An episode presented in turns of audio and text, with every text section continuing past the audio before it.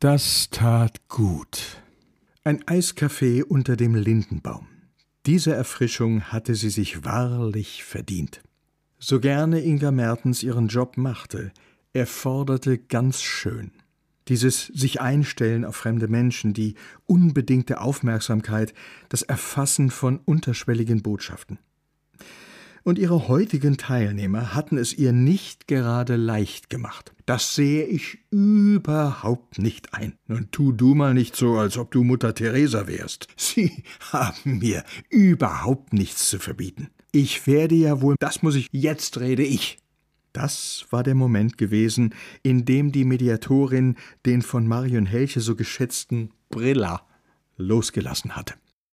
Die darauf eintretende plötzliche Stille hatte sie zu einer grundsätzlichen Erklärung genutzt. Wir hatten vorhin Einigung darüber erzielt, dass wir uns zunächst mit ihrem Jubiläum beschäftigen wollen. Wenn ich Sie beide richtig verstanden habe, ist ein entscheidender Streitpunkt zwischen Ihnen, ob bei den anstehenden Feierlichkeiten ausschließlich Musikinstrumente eingesetzt werden dürfen, die man bereits im Mittelalter kannte. Dazu habe ich eine Frage. Erwarten Sie von mir, dass ich diesen Streit für Sie entscheide? Dann wären Sie nämlich hier falsch. Ich bin nicht Ihre Schiedsrichterin. Mir ist es von Berufswegen völlig egal, wer bei Ihrem Fest welches Instrument spielt. Und wenn Sie mich persönlich fragen, ich bin ausgesprochen froh, dass ich nicht im Mittelalter lebe. Denn sonst wäre ich vermutlich schon tot. Oder auf der Warteliste für den nächsten Scheiterhaufen. Ich entscheide in diesem Verfahren nur eines meinen Stundensatz.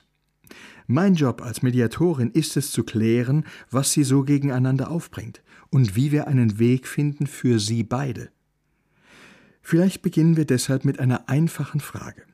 Sind Sie an einer Fortführung des Verfahrens interessiert? Kaum merkliches Nicken auf beiden Seiten. Schon mal nicht schlecht.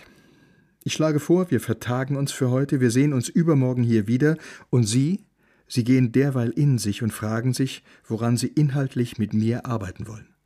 Einverstanden? Ja, der Eiskaffee war mehr als verdient. Stickelsche Kuchen dazu. Riveles Kuchen, Silvager Backe. Wie immer kümmerte sich die Chefin vom Roten Ochsen persönlich um alles. Inga Mertens bewunderte diese Frau.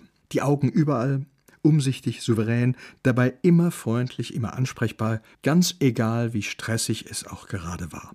Nein, danke, Frau Helche, ich muss ein bisschen auf meine Figur achten. Oh, Sie doch net. Und? Wie ist es gelaufen? Vorhin. Man hat ein bisschen was gehört.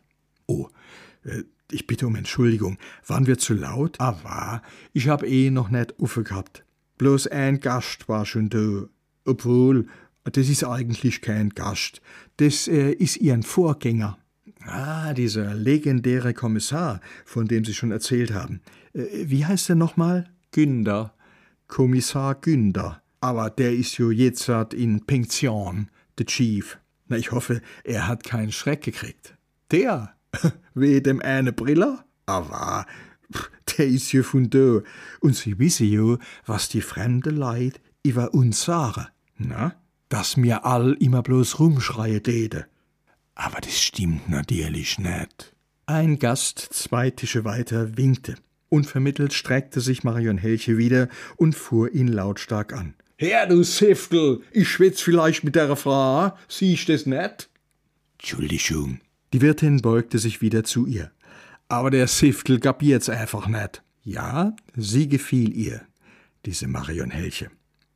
Auch ihretwegen war es eine sehr gute Entscheidung gewesen, ihre Sitzungen in den Roten Ochsen zu verlegen.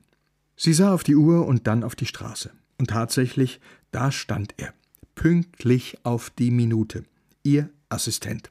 So schnürte Inga Mertens ihr Bündel und ging zum Wagen. Niemand im vollbesetzten Biergarten nahm von ihr Notiz. Das gefiel ihr. Schön, dass die Menschen hier nicht so entsetzlich von Neugier getrieben waren wie andernorts. Wohl wahr, denn die Neugier der Glickerbacher war gestillt.